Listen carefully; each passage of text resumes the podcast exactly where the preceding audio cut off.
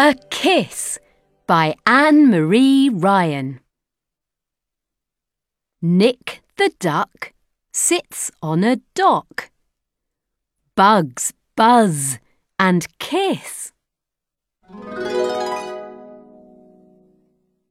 Nick is off to get a kiss. Who will he pick?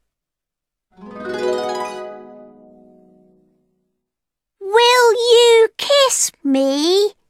said Nick. Buzz off! said an ox on the hill.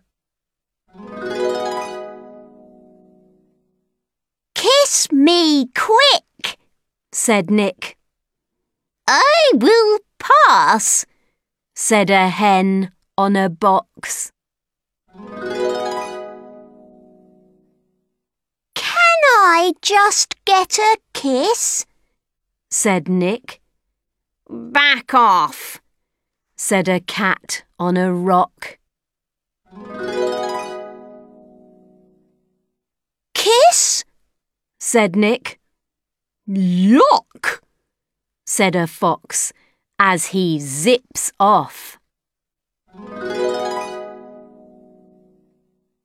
Nick is in a huff. But Nick is in luck. Viv is at the well.